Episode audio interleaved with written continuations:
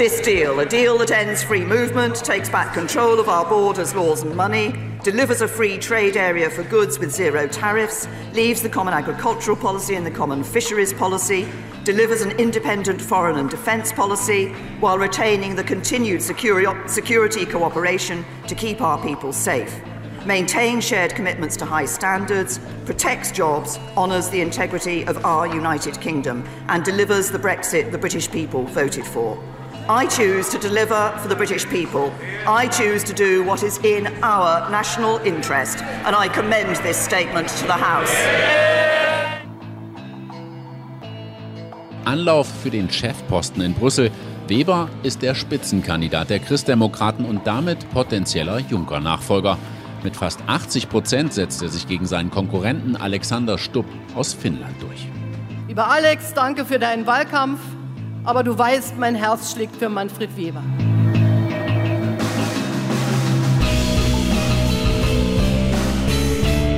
Well, well, und damit herzlich willkommen zu Episode 69 vom jungen politischen Podcast. Ihr merkt es schon, ich bin so ein klein wenig im Brexit-Modus. Ich habe schon kleine britische äh, Sprachfetzen in meinem Sprachgebrauch. Toll. Gebauch, Gebrauch meine ich natürlich.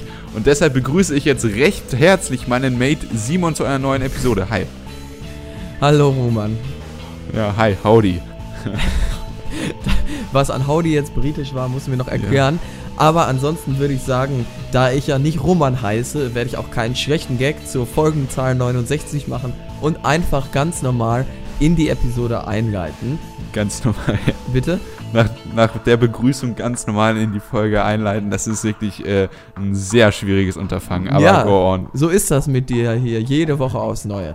Ja. Äh, unser Thema ist der Brexit natürlich. Thema Nummer eins, ganz klar, sollte keinen überraschen, denn am Mittwoch wurde der Deal öffentlich, den Großbritannien und die EU abgeschlossen haben. Und die Reaktionen einmal in der EU bzw. in den restlichen 27 Mitgliedstaaten und die Reaktionen in Großbritannien könnten unterschiedlicher nicht sein. Das ist unser Thema Nummer eins und Thema Nummer zwei ist auch ein europäisches Thema. Also eine Ja. Europafolge heute, richtig? Ja, genau, so sieht's aus. Wir gucken nämlich schon langsam äh, auf die Europawahl, die ja im Mai 2019 stattfindet und die europäischen Spitzenkandidaten der beiden äh, vielversprechendsten europäischen Fraktionen bzw. Parteien sind vorgestellt worden. Einmal der konservativen EVP und deren Spitzenkandidat ist der deutsche CSU-Politiker Manfred Weber. Ja, sollte eigentlich bekannt sein und äh, ja. auf jeden Fall der aussichtsreichste reichste Kandidat auf das äh, Amt des Kommissionspräsidenten und damit Nachfolger von Juncker zu werden. Aber es gibt noch einen anderen Mann, der Chancen hat, die zwar schlechter stehen, aber er hat trotzdem Chancen und das ist der sozialdemokratische Spitzenkandidat äh, Tillmanns aus den Niederlanden. Ja, und richtig. Das Thema hatten wir ja schon in, überlegt, in der letzten Folge anzusprechen, aber da hatten wir auch schon gesagt, es ist aktuell so, in, immer wenn es so Richtung Winter geht, gibt es eine riesige Themenfülle und man weiß gar nicht, äh, welches Thema man wo anbringen soll. Aber ich denke, auch heute ist das noch aktuell und ich meine, die Europawahl ist ja auch noch ein bisschen hin, von daher sollte das eigentlich kein Problem sein. Ja, genau. Äh, aber bevor wir jetzt uns in die Themen stürzen, wollten wir uns erstmal noch äh, ja, auf die, äh, uns mit den Kommentaren der letzten Folge beschäftigen. Soweit so richtig, ne? Ja, genau, denn äh, ich finde, es gab zwei sehr spannende äh, Kommentare zu der letzten Episode. Die ihr euch gerne durchlesen könnt auf unserer Homepage jupopodcast.wordpress.com unter Episode 68. Sehr gut, genau. Äh, beide auch zu den unterschiedlichen Themen. Also ähm, Sebastian hat zum Thema Superliga kommentiert, also Thema 2, und hat da gesagt, wir hatten ja überlegt, braucht ein vereintes Europa, und wir haben ja auch wieder von unserer gemeinsamen Vision der Europäischen Republik gesprochen, braucht das dann nicht auch eine europäische Liga, wie es die Superliga dann eben wäre? Und da hat Sebastian gesagt, ja klar, für ihn ist eine Superliga der nächste, äh, ja, der nächste logische Schritt. Und das heißt natürlich nicht, dass sie dann so sein muss, wie sie jetzt aktuell beschlossen wurde. Aber für ihn sollte es in Zukunft etwas ganz Normales sein, dass der BVB gegen Lyon spielt und ähm, dass wir eben nicht auf diesem starren nationalen Konzept dran stehen bleiben. Und da sollte dann nicht das Argument sein, dass die Bundesliga ein Kulturgut ist. Ähm, denn Euro, also das beste Zeichen für ein geeintes Europa wäre auch ein europäischer Fußball. Ja, also vielleicht ganz kurz, ich persönlich denke, dass es, wenn man sowas wie eine Europäische Republik hat, dann äh, ein europäisches Konstrukt äh, beim Fußball wahrscheinlich gar nicht so realitätsfern ist, Ja. weil äh, von Lyon nach München ist ja wahrscheinlich so weit wie von München nach Hamburg. Stelle ich einfach mal die These auf, ich habe keine Ahnung, ob das stimmt, aber müsste, müsste eigentlich, oder? Ja. Keine also Ahnung. ich meine, die, ich finde schon, dass die Weiten ein Problem sind, weil innerhalb von Deutschland ist es auch teilweise hart, aber noch machbar. Aber ich meine, das sind dann Themen für hoffentlich nicht zukünftige Generationen. Schauen wir mal, wann die Europäische Republik ausgerufen Ja, wird. vielleicht gibt's dann ja schon Beamen und dann wären das ja auch kein, äh, könnte man sich dann schon beamen und dann wären das ja auch keine Probleme mehr. Das ist relativ unwahrscheinlich, aber ähm, wir schauen Never mal. say never, ne? Sage ich dir immer, sag niemals nie. Und damit kommen wir jetzt perfekt übergleitet, keine Ahnung warum, zum äh, anderen Thema. Denn auch der Robin hat kommentiert und zwar zum Thema CDU, innerparteilichem CDU-Kampf. Und er hat die These aufgestellt, dass es aus taktischen Gründen aus seiner Sicht äh, am, ja, am besten wäre, wenn sich Merz durchsetzen würde, weil man dann eine große inhaltliche politische Diskrepanz zwischen äh, Merz und dem äh, Grünen oder SPD-Kandidaten im besten oder im konkretesten Fall, den wir jetzt absehen können, Habeck, da hätte man die größte politische Diskrepanz und äh, das würde dann den Grünen helfen und dementsprechend denkt er aus taktischen Gründen, eher würde ich mir selber schätzen, eher dem grünen Lager zuzuordnen,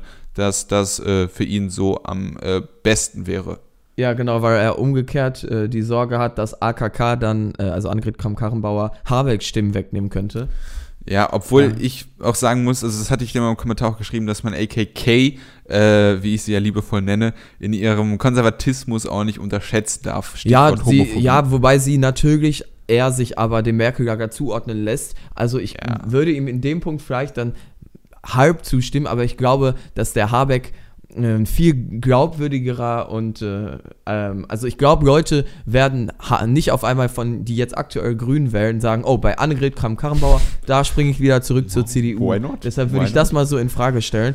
Aber so, der Gedanke ist natürlich auch richtig. Am Ende muss dann die CDU entscheiden, was für sie am besten ist. Und da sieht es aktuell so aus, als ob es vielleicht ähm, der ähm, März durchaus machen könnte. Äh, wobei er natürlich in der Öffentlichkeit jetzt auch mit einigen schlechten äh, Sprüchen aufgefallen ist, wie das er zur oberen Mittelschicht und so weiter gehört. Also ich denke, unsere Prognose, dass es sich zwischen ihm und äh, AKK, wie du sie liebevoll nennst, äh, entscheiden wird, ist, denke ich, relativ deutlich. Ja.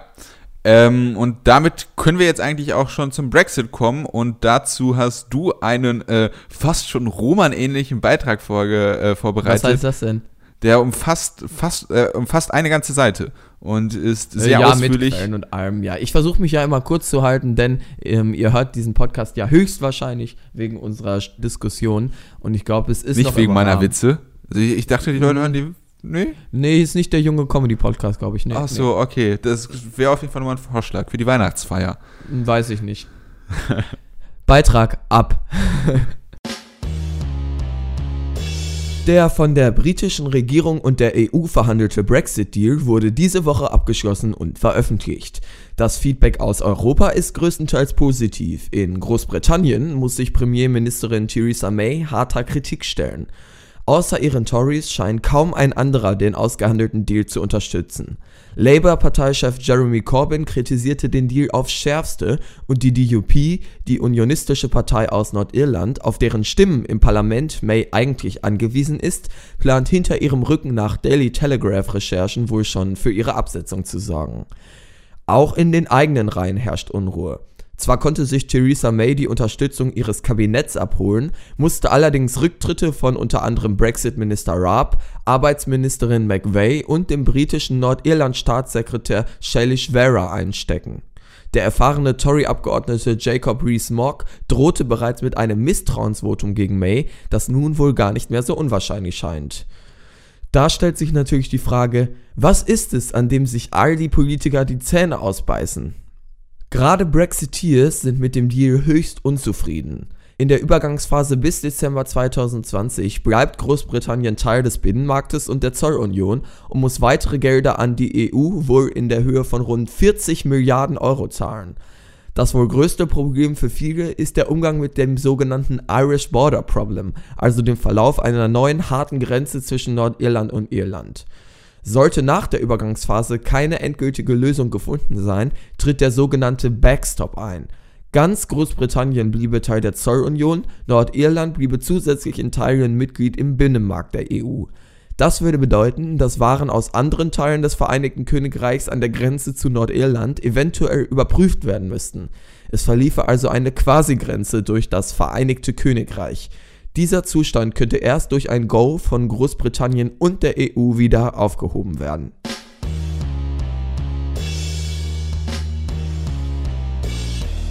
Das Irish Border Problem, wie es dann ja jetzt in der Diskussion in Großbritannien genannt wird, ist wohl tatsächlich das kontroverseste Thema. Da gibt es auch die verschiedensten Meinungen dazu und ich denke, es ist jetzt vielleicht auch sinnvoll, wenn wir ganz kurz anreißen, was denn genau jetzt das Problem wäre bei einem Brexit in Bezug auf Nordirland und Irland, Roman. Ja, äh, Nordirland und Irland, das äh, ist der äh, Austragungsort, möchte ich es mal nennen, der jüngsten blutigen äh, Auseinandersetzung in Europa. Und zwar hat sich dort von, vom Ende der 60er, Anfang der 70er bis ins Jahr 1998 ein blutiger, durchaus auch militärischer, also es gab da militärische Unterorganisation, äh, einen Konflikt gebildet zwischen Protestanten und äh, römisch-katholischen und äh, da sind viele Leute, also es war jetzt kein großer Krieg, aber es Ja gut, da sind tausende Leute dran. ja, ist schon ein ne? blutiger äh, Konflikt und ich weiß nicht, YouTube beispielsweise hat ja auch ein Lied drüber geschrieben, äh, Sunday, Bloody Sunday, sehr empfehlenswert, könnt ihr gerne mal reinhören.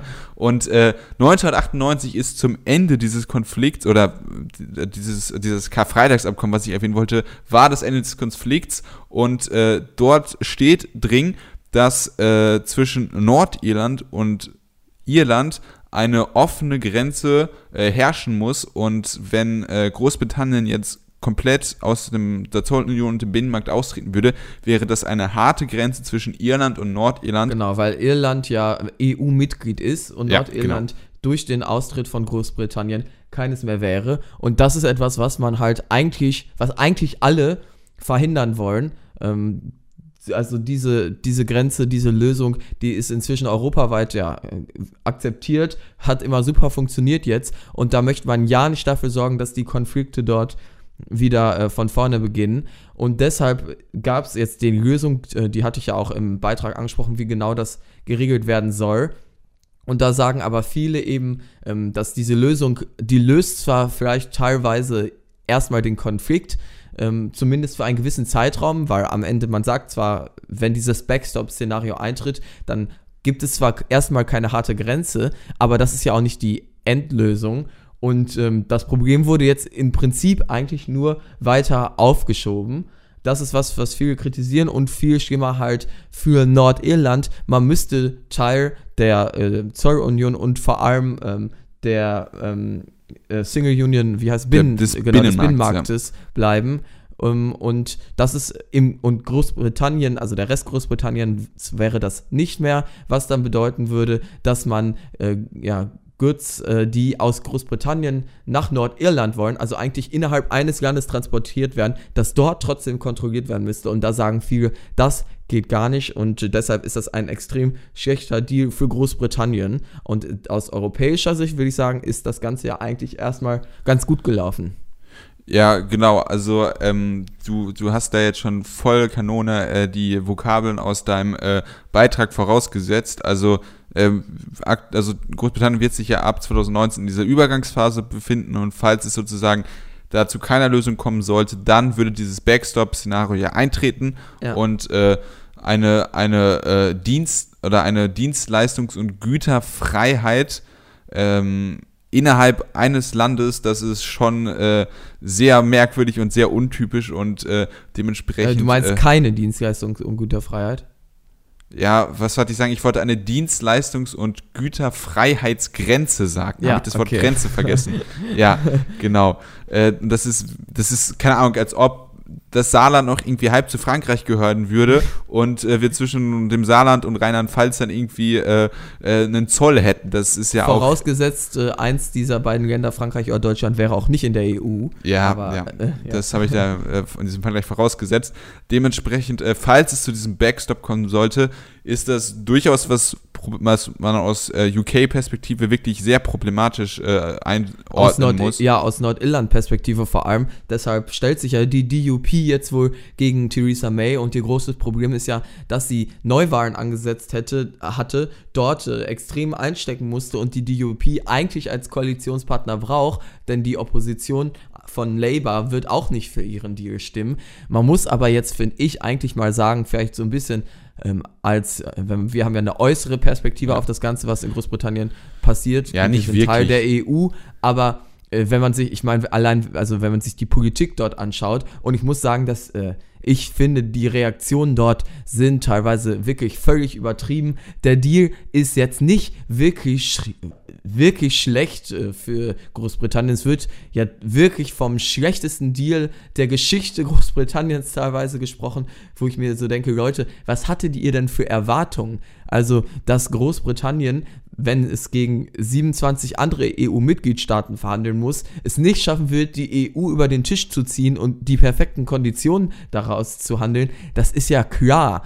Also das Ja. Problem ist halt einfach nur, dass den Briten vor dem äh, Referendum halt solche Versprechen gemacht wurden, die überhaupt nicht einlösbar waren. Und als das Referendum dann äh, für lief, ähm, am Ende, also als das Ergebnis feststand, haben sich Farage und Co. dann ja auch schön aus dem Staub gemacht. Und äh, May steht jetzt ja vor einem Scherbenhaufen äh, in Bezug auf den äh, Deal, insofern, dass es schwierig wird, den im Parlament umzusetzen. Ja, also das Hauptproblem ist nicht dieser Deal, sondern Haupt, dass es überhaupt so einen Deal geben musste, weil man die absolut dumme Entscheidung getroffen hat, aus der Europäischen Union auszutreten und das auch noch unter falschen Versprechungen. Das hattest du ganz gut zusammengefasst.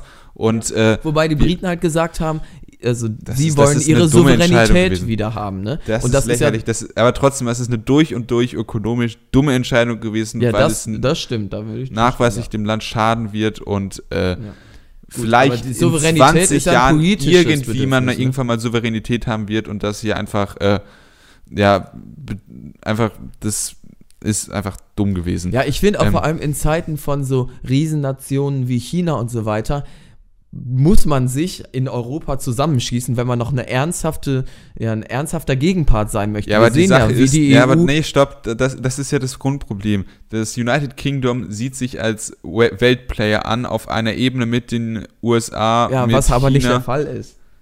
Ja, also ich, ich weiß, also Nein, militärisch auf gar keinen Fall. Großbritannien kann niemals in einer Verhandlung so eine Kraft haben, wie es mit der EU hätte. Ja, du hast recht, es ist faktisch nicht der Fall, aber sie probieren diesen Anspruch hier geltend zu machen, indem sie immer noch Atommacht sind, indem sie beispielsweise die, Stri jetzt ganz anderes Thema, die Strikes da in Syrien unter Trumps, äh, Trump mitgemacht Ja. haben, dass sie den äh, ständigen UN-Sicherheitsrat geht es mitglied einfach darum, dass Großbritannien, also kann nicht mit Nationen wie China mithalten. Ja, und das es ist, ist absolut klar. sinnvoll, dass man Klar. sich als kleine Nation in der EU zusammenschließt. Aber wir diskutieren ja jetzt, Ja, ob der Brexit an sich sinnvoll war. Das Problem ist halt, dass eigentlich ein zweites Referendum nicht mehr möglich ist. Das, also Natürlich gibt es Leute, die sich das immer noch wünschen, aber die Zeit ist extrem knapp und es ist relativ unwahrscheinlich, dass das nochmal zustande kommen wird. Auch die Oppositionspartei Labour möchte kein zweites Referendum haben. Ja, aber es, ist- es wäre vor allem undemokratisch, weil Nee, wenn, man, wenn, man,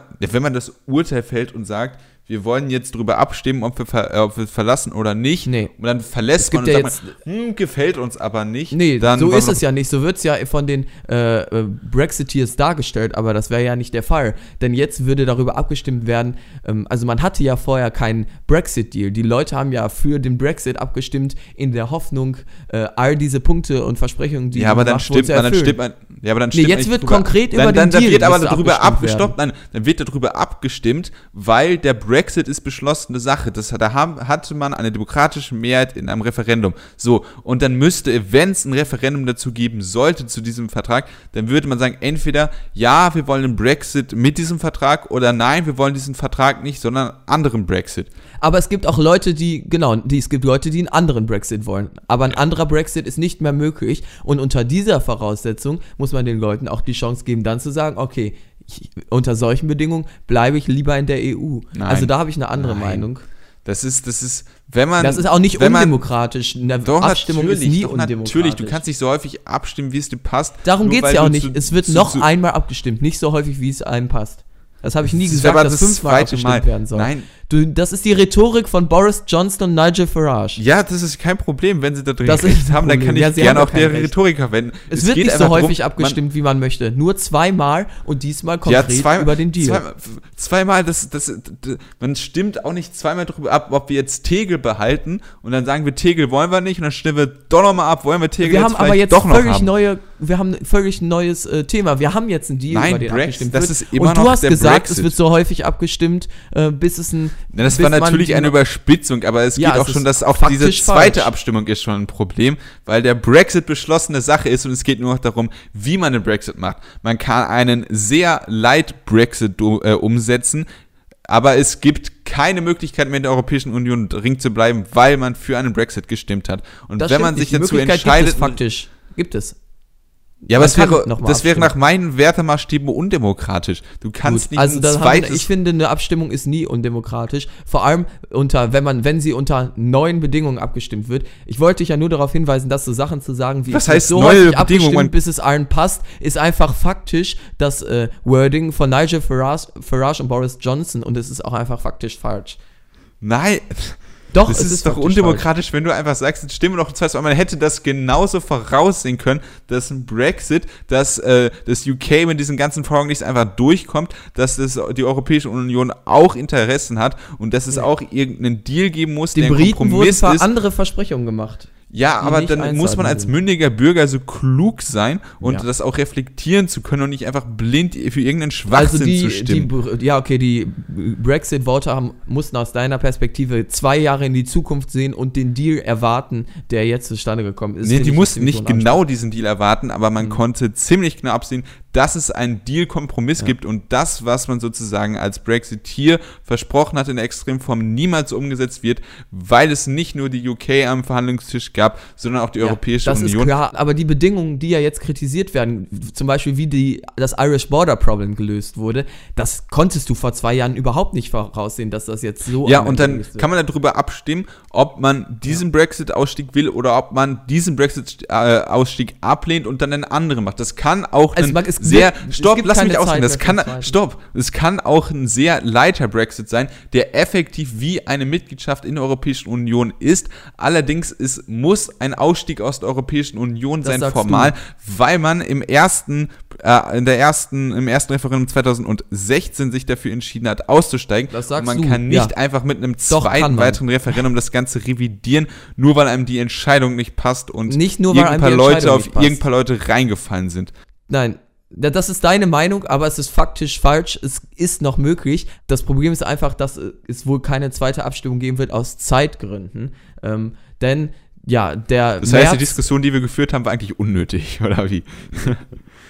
Ja, richtig. Also, Okay. nein, was heißt unnötig? Es, Ja, ich weiß, die, die ja. theoretische Möglichkeit gibt es noch, aber es ist relativ unwahrscheinlich, denn alle sind sich eigentlich einig, sie wollen im März ähm, den Brexit tatsächlich umsetzen und da jetzt nochmal ein neu, was neu zu verhandeln komplett, also ich meine, wir, wir wissen nicht, was passieren wird, aber es ist relativ unwahrscheinlich.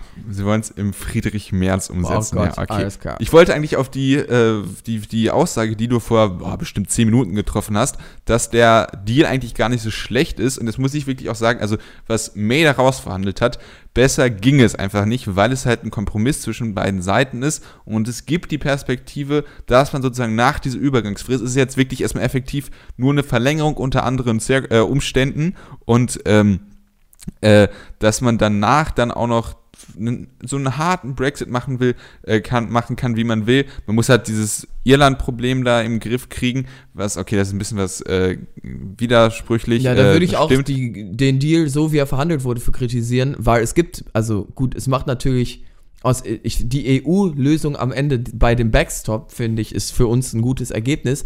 Aber jetzt wurde ja erstmal gesagt, wir haben noch keine Lösung und schauen erstmal nochmal ein Jahr lang. Ne? Also ein Deal ist das nicht. Mhm. Ja, aber das ist doch eigentlich vernünftig, Gut, oder? stimmt, wenn man keine Das- andere Lösung hat, ist das vernünftig. Aber es ist im Prinzip erstmal nur eine Verschiebung des Problems. Ja. Ja, klar, deswegen, ja, das ist äh, natürlich völlig richtig. Und äh, Dementsprechend, es ist noch gar nichts final entschieden. Also es wird jetzt noch weiter verhandelt. Es gibt jetzt sozusagen nur Konditionen für die Zeit bis 2020 und ein paar Spielregeln, wie denn darüber entschieden wird. Und äh, da muss ich wirklich sagen, dass mit dem Backstop, okay, das ist jetzt ein äh, verhandlungstaktischer äh, Pluspunkt für die Europäische Union, wo sie auch einfach drohen können, äh, drohen können. Was ihr da wollt, das wollen wir nicht. Wir haben ja den Backstop, das heißt, es hängt hier auch an euch, dass ihr uns entgegenkommt und sonst wir einfach den Backstop durch, mit dem wir auch zufrieden sind. Das ist natürlich schon verhandlungspolitisches äh, Argument, eine Stärke. Ähm, aber ich würde sagen, im Großen und Ganzen ist es wirklich äh, keine Katastrophe, ja. was May da ausgehandelt hat. Ja. Und äh, die Brexiteers, die hätten ihr wirklich wahrscheinlich bei fast jedem Deal auf den also Tisch gekackt. Zumindest die Brexiteers rund und deine Kumpel Nigel Farage und Boris Johnson. Ja, danke, danke, du mich auch, ja. du mich auch. Ja, ey. aber nee, dem würde ich mich anschließen. Also der auch aus Großbritanniens Perspektive, finde ich, ist das nicht das Schlechteste, was passieren konnte, aber ähm, ich meine, in der EU zu bleiben, wäre logischerweise die bessere Entscheidung gewesen. Aber ähm, wenn man einen Brexit will, dann sollte man, ähm, finde ich, ist der Deal aus äh, wirklich nicht so schlecht, dass Theresa May jetzt so dafür im eigenen Land äh, kritisiert wird. Das finde ich auch ein bisschen hart. Ähm, ja. Aber im Großen und Ganzen, wir als EU-Bürger können sagen, Gott sei Dank, denn uns nützt natürlich auch ja. die ähm, äh, eine positive, ähm, sage ich mal, Handelsbeziehung, zum Beispiel gerade Nordrhein-Westfalen ja. äh, hat ein großes Interesse daran, ähm, ja, Handel mit Großbritannien zu führen und für uns wäre das äh, eine ziemliche Katastrophe, wenn jetzt hier am Ende gar, äh, ja, gar nichts mehr. Äh, bei, dabei äh, rumgekommen wäre. Also Einmal das wirtschaftliche Argument, also der Bund der Industrie hat ja auch schon gesagt, dass sie damit äh, recht einverstanden sind, weil sie jetzt erstmal Planungssicherheit bis Ende 2020 haben.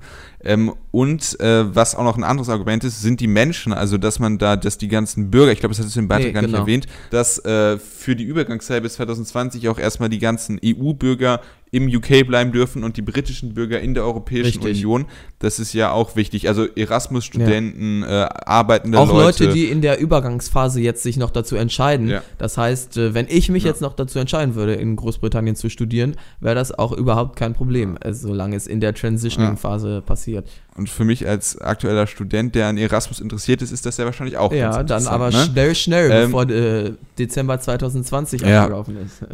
Ja, genau. Äh, aber vielleicht gibt es dann ja auch einen Deal. Also ich denke, Era beispielsweise Erasmus jetzt so als eine wirklich geniale europäische Sache, da haben ja wirklich auch beide Seiten Interesse dran, das äh, bestehen ja. zu lassen. Und selbst wenn es wegfallen würde, denke ich, dass die Universitäten da einfach irgendein informelles Netzwerk gründen würden, um das weiterzumachen. Also ja, hoffentlich. Äh, ja, aber das ist, das ist ja wirklich Win-Win-Situation. Aber ich denke, nachdem wir uns dann wirklich gefühlt eine Viertelstunde angeschrien haben, äh, können wir auch zum zweiten Thema kommen, ja, oder? Äh, können wir machen. Also ich fand, das war schon civil hier, aber gut, äh, ja, wir können gerne zum zweiten Thema kommen. Da hast du ja einen Beitrag zu vorbereitet. Du hast es ja vorhin im äh, in der Anmoderation eigentlich schon zur Hälfte erzählt, was, das, was da los ist, aber nochmal detailliert ähm, in deinem Beitrag jetzt, oder? Jo, genau. Viel Spaß. Neben der Brexit-Einigung zwischen der Europäischen Union und dem Vereinigten Königreich ist in letzter Zeit in der europäischen Politik noch einiges anderes passiert. Der Grund dafür sind die im Mai 2019 stattfindenden Europawahlen. Bei diesen Wahlen wird neben den 705 Abgeordneten auch indirekt der neue Kommissionspräsident gewählt. Das Amt des Kommissionspräsidenten soll wie schon bei der letzten Wahl im Jahr 2014 von dem Spitzenkandidaten der erfolgreichsten europäischen Partei gestellt werden. Vor vier Jahren kämpften Martin Schulz, Kandidat der Sozialdemokratischen Partei Europas, kurz SPE, und Jean-Claude Juncker, Kandidat der Europäischen EVP oder Europäischen Volkspartei, um dieses Amt. Letzterer entschied das Rennen, wie allgemein bekannt sein sollte, für sich. Anlass dafür, warum wir schon jetzt über diese Wahl sprechen, ist die Tatsache, dass die beiden Spitzenkandidaten der beiden vielversprechendsten europäischen Parteien in den vergangenen Tagen offiziell bestätigt worden sind. Spitzenkandidat der EVP wird der deutsche Manfred Weber. Der stellvertretende Parteivorsitzende der CSU ist seit 2004 Abgeordneter des Europaparlaments und seit 2014 Fraktionsvorsitzender der EVP. Innerhalb der CSU gilt er als offensiver und positiver Europapolitiker. Die SPE schickt den Niederländer Franz Timmermans ins Rennen. Der gebürtige Maastrichter wurde erstmals 1998 ins niederländische Parlament gewählt, dem er bis 2007 angehörte. Von dort an war er bis 2010 Staatssekretär für europäische Angelegenheiten und von 2012 bis 2014 Außenminister der Niederlande. Aktuell ist er erster Kommissionsvizepräsident und EU-Kommissar für bessere Rechtsetzung, interinstitutionelle Beziehungen, Rechtsstaatlichkeit und Grundrechtecharta. Allerdings scheint Timmermans Gegenkandidat Weber doch die eindeutig besseren Chancen zu haben, ab Mai 2019 das Amt des Kommissionspräsidenten bekleiden zu dürfen. Seine EVP kommt nach aktuellen Umfragen auf 172 von 705 Sitze, während die SPE nur auf 136 kommen. Neben den europäischen Spitzenkandidaten wie Weber und Timmermans gibt es auch noch auf den nationalen Ebenen Spitzenkandidaten. In Deutschland haben bereits fünf der sieben im Bundestag vertretenen Parteien ihre Kandidaten vorgestellt.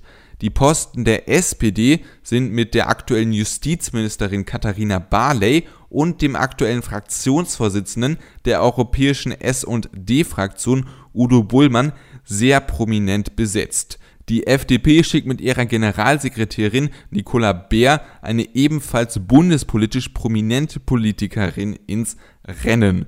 Die Grünen ziehen mit Ska Keller und Sven Giegold ins Rennen. Der Spitzenkandidat der CSU ist logischerweise Manfred Weber. Das Spitzenduo der Linkspartei besteht aus Özlem Demirel, Spitzenkandidatin bei der NRW-Wahl 2017, und dem aktuellen Europaparlamentsabgeordneten Martin Schirdewan.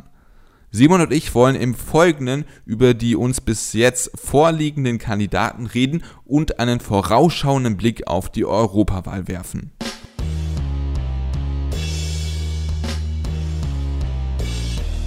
Genau, ein vorausschauender Blick soll es sein. Und äh, die Europawahl wird ja wahrscheinlich auch deine erste Wahl sein, bei der du zugelassen bist, oder? Bei der du wählen darfst. Nicht nur wahrscheinlich, das ist meine erste Wahl, richtig. Ja, und äh, dementsprechend hat es natürlich auch für dich dann einen persönlichen, emotionalen Charakter. Ja, also ich kann ja zumindest sagen, dass ich eigentlich relativ happy bin, dass eine Europawahl gerade meine erste Wahl ist. Da sagen zwar viele natürlich immer, dass das dann, ja, dass die nicht so bedeutend ist äh, irgendwie und äh, dass auch die deutschen Kandidaten, die da nominiert werden, eigentlich nur nach EU, in zur EU sozusagen weggeschoben werden. Aber gerade wir beide als passionierte Europäer, denen uns Europa am Herzen liegt, sollten gerade mit dieser Wahl auch viel verbinden. Und deshalb ist das für mich eigentlich ein ja, ganz nettes Symbol, dass ausgerechnet eine Europawahl dann auch meine erste Wahl sein wird. Also ich bin ja überzeugt der Nordrhein-Westfalen und deswegen bin ich auch happy, dass meine erste Wahl die Nordrhein-Westfalen war. Aber wir wollen jetzt wirklich mal langsam uns die Kandidaten angucken. Und ähm, ja, ich denke, äh, wir können mal mit dem anfangen, über den wir nicht so viel sagen können. Und das ist Franz Timmermans, der äh, Spitzenkandidat der SPE, der Sozialdemokratischen Partei Europas, der dann für ja. die S- und D-Fraktion ins Parlament einziehen will. Das ist ein bisschen genau. was weird, das Verhältnis zwischen europäischer Partei und europäischer Fraktion. Ja, Socialists and Democrats heißt die Fraktion, ja. richtig? Ähm, genau.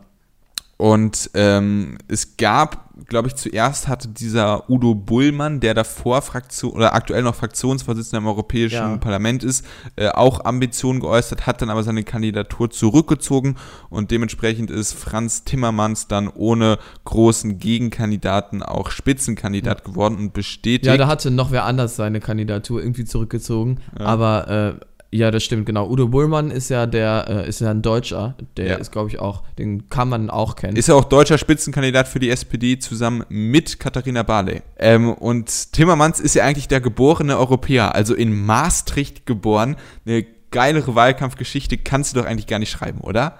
Maastricht geboren, dann im niederländischen Parlament, war dort tatsächlich Staatssekretär für europäische Angelegenheiten und Außenminister und ist aktuell Kommissionsvizepräsident. Äh, also der hat wirklich eine Vita, äh, da ist ihm das Kommissionspräsidentenamt eigentlich ins, äh, in die Wiege gelegt, oder? Ja, das stimmt. Ähm, aber auch die äh, Kandidaten der ähm, Gegenpartei, der Europäischen Volkspartei heißt sie, glaube ich, richtig? Ja. Ähm, also der, dem CDU-Äquivalent sozusagen. Ähm, sind nicht ohne. Also ähm, inzwischen ist ja klar, dass es Manfred Weber ist, also der deutsche Kandidat. Äh, Kandidat. Aber äh, der hatte ja sich noch ein Duell geleistet mit Alexander Stubb, hieß er, glaube ich, äh, der ehemalige finnische Ministerpräsident, wenn ich mich äh, da nicht vertue, äh, oder Premierminister oder wie das da äh, bei denen heißt. erfahrener Typ, ja. Genau, ja, richtig. Ähm, und das war ja auch ein junger Typ, äh, auch ein liberaler Typ, der Echt? auch um, ja, Ich, ich habe mir jetzt, also erstmal ist mir der Name total fremd und ich hatte irgendwie, ich hatte einen Okay. Namen mit V vorm, äh, vorm, äh, vor meinem inneren äh, Gedächtnis. Nee, also Alexander Stubb war der junge Gegenkandidat, ähm, der ja, der sich auch Chancen gemacht hatte, aber der jetzt am Ende gegen Manfred Weber einstecken musste. Und äh, Manfred Weber hat ja Wahlkampf gemacht, so einen regionalen Wahlkampf, der äh, bodenständige Typ aus Bayern, während halt Stubb eher dieses europäische junge ähm, ver ja, vertreten hat. Ähm, und ich meine, inhaltlich kennt man von den beiden jetzt vielleicht noch nicht allzu viel. Also Stubb zum Beispiel weiß ich, der war, glaube ich, auch dafür, Orban aus der Partei zu werfen, während Weber äh, äh, Viktor Orban noch in der eigenen Partei halten möchte. Das muss man sich ja auch mal vorstellen, dass äh, ja die CSU und CDU äh, Kandidat beziehungsweise Manfred Weber von der CSU in einer Partei ist mit Viktor Orban. So ist europäische Politik. Ja, das ist wirklich merkwürdig. Und äh, also ich gerade die CSU hat ja ein sehr weirdes Verhältnis zu Orban. Die haben den ja auch mal zum Parteitag eingeladen.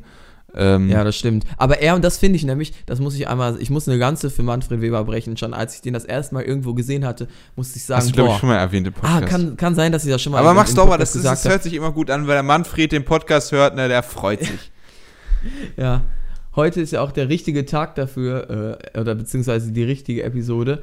Und ich muss halt einfach sagen, dass, also, der wirkt kompetent, einigermaßen sympathisch, dass so jemand in der CSU ist. Ähm, das ist wirklich immer und immer wieder eine Überraschung.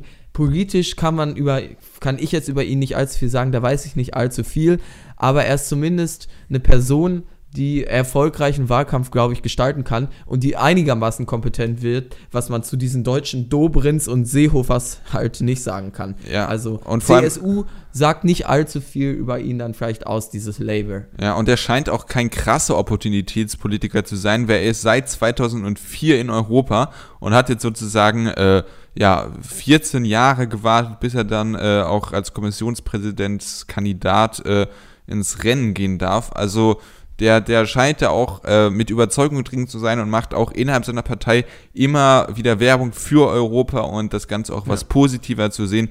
Und dementsprechend äh, denke ich, gerade in der CSU eine wichtige Stimme, die dann auch in europäischen Fragen zu Vernunft anregt. Ich finde auch seinen äh, Wahlkampf sehr interessant. Äh, wir kommen jetzt wieder zu unserer tollen Vision der Europäischen Republik.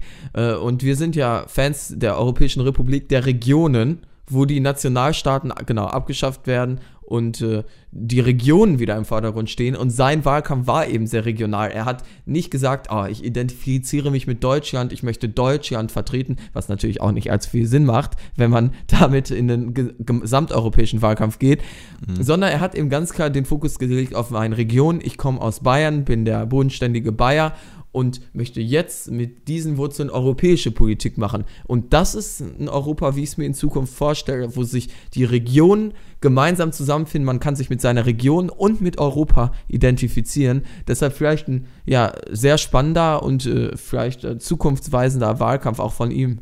Ja, denke ich auf jeden Fall.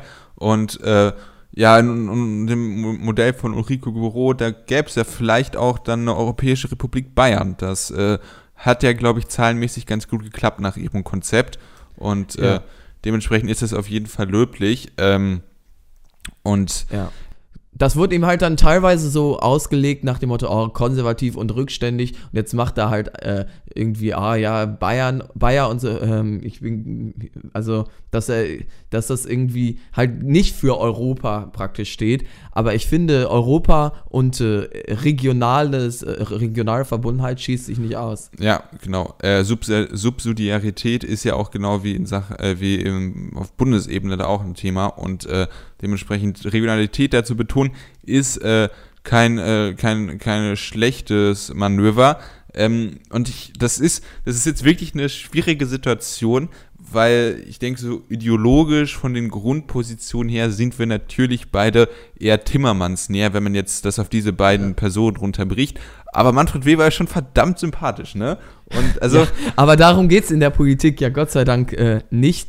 Und äh, deshalb, ich wüsste auch nicht, dass ich äh, je in meinem Leben irgendwie, also ich meine, gut, die Chance werde ich wahrscheinlich auch nicht allzu häufig haben, einen CSU-Kandidaten äh, zu wählen. Aber ich glaube, auch bei der Europawahl wird er nicht meine Wahl sein. Aber man, was ich das Spannende finde, ist irgendwie, dass so diese kompetenten Politiker, auch gerade von der CSU, dann häufig auf europäischer Ebene sind. Ich habe generell das Gefühl, ja, man kennt viele davon gar nicht, ja. aber viele, ja, wie sagt man es auf Deutsch, sane, also äh, ja, also, rationale also, und nicht völlig durchgedrehte Personen machen häufig Europapolitik. Ja, also ich denke, also ein Punkt ist auf jeden Fall, dass du diese, diese öffentlichen Machtspielchen nicht so austragen musst in den deutschen Medien. Das kann ähm, sein, ja. Das ist, denke ich, was. Und man hört halt allgemein weniger über Europa. Das heißt, man hört weniger Positives, hat aber auch weniger Negatives und äh, hat da vielleicht einfach nicht so die Informationslage.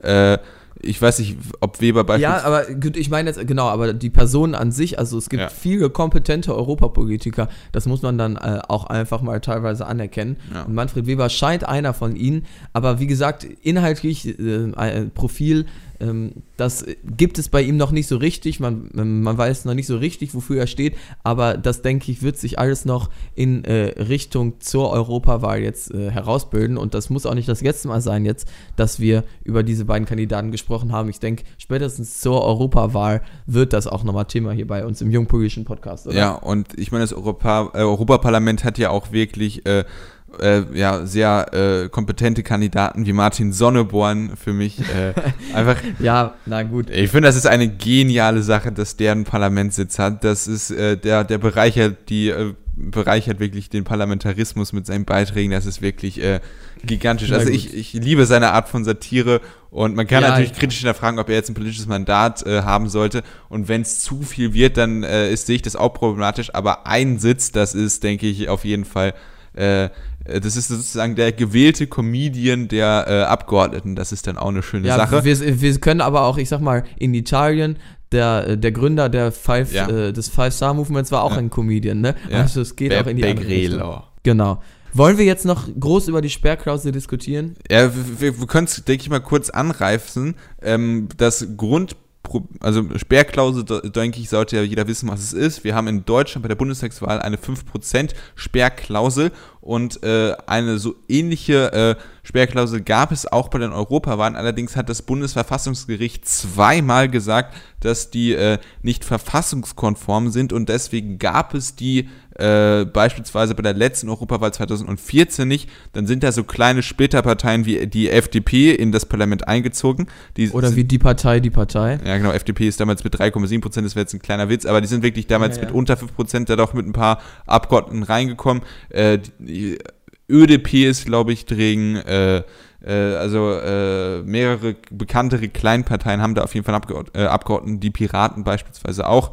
Ähm, und äh, ja, jetzt gibt es die Bestrebung, doch wieder eine europäische Sperrklausel, aber jetzt wirklich europäisch ähm, einzuführen. Und äh, das Ganze ist jetzt noch nicht ganz klar, dass es noch äh, was verkannt, ob das jetzt sogar schon für die Wahl 2019 gilt. Wenn dem aber so sein sollte, äh, verstößt das gegen äh, eine Leitlinie der Venedig-Kommission, dass man die Regeln für eine Wahl äh, maxim, äh, bis, äh, bis äh, spätestens einem Jahr vor dem Wahltermin äh, festgelegt haben soll, weil sonst das den Anschein macht und auch irgendwie stark danach riecht, dass man die Regeln so verändert, dass man die meistmöglichen Stimmen hat, ähm, jetzt die Leute, die ja die Regeln verändern können. Und dementsprechend ist es was kritisch, ob das so durchkommt, jetzt noch so kurzfristig oder ob es dann für, erst für die Europawahl 2000 24 weil das dann, glaube ich, gilt. Ähm, und ich denke, ohne jetzt groß zu wissen, was da rauskommt, ob es dann eine 2, 3, 4 oder 5 Prozent Hürde wird, können wir, denke ich mal, beide äh, unabhängig voneinander sagen, inwieweit wir eine Sperrklausel von 2 bis 5 Prozent bei Europawahlen in Deutschland als sinnvoll erachten. Ja, also schwierig. Ich finde äh, teilweise die Begründung äh, so einer äh, Sperrklausel äh, dass man eben nicht völliges Chaos haben möchte, auch in Deutschland vielleicht der historische Bezug auf die Weimarer Republik, das macht alles schon Sinn. Aber gerade auf europäischer Ebene habe ich bis jetzt den Eindruck gehabt, dass ähm, diese kleinen Parteien, die wir dort haben, kein wirkliches Problem darstellen und deshalb weiß ich nicht, inwiefern da eine Sperrklausel Sinn machen sollte. Ja, äh, es geht, also in Deutschland, Weimarer Republik, also in Deutschland ist es auf jeden Fall wichtig, dass wir diese 5%-Klausel haben, dass wir nicht unzählige Kleinparteien da drin haben und die Koalitionsbildung dadurch massiv eingeschränkt wird. Das war ja auch ein Grund, warum das äh, Verhältnis, äh, dass äh, die, die äh, politischen Verhältnisse in der Weimarer Republik so instabil waren. Allerdings, ja, das hatte ich ja äh, gesagt, ja. Ja, allerdings gibt es im Europäischen Parlament einfach kein, keine Notwendigkeit dafür, weil man diesen Koalitionszwang nicht so stark hat und äh, du halt auch gar nicht bei der deutschen Wahl ja in diesen deutschen Ergebnissen auch gar keine Koalition bilden musst. Und ja, dort wird häufig ja äh, so frei abgestimmt praktisch. Also dass genau. es nicht so ist, dass immer ähm, alle Mitglieder einer Partei, einer Fraktion gleich abstimmen müssen. Ähm, ja. Das ist im Europa Europäischen Parlament längst nicht so streng.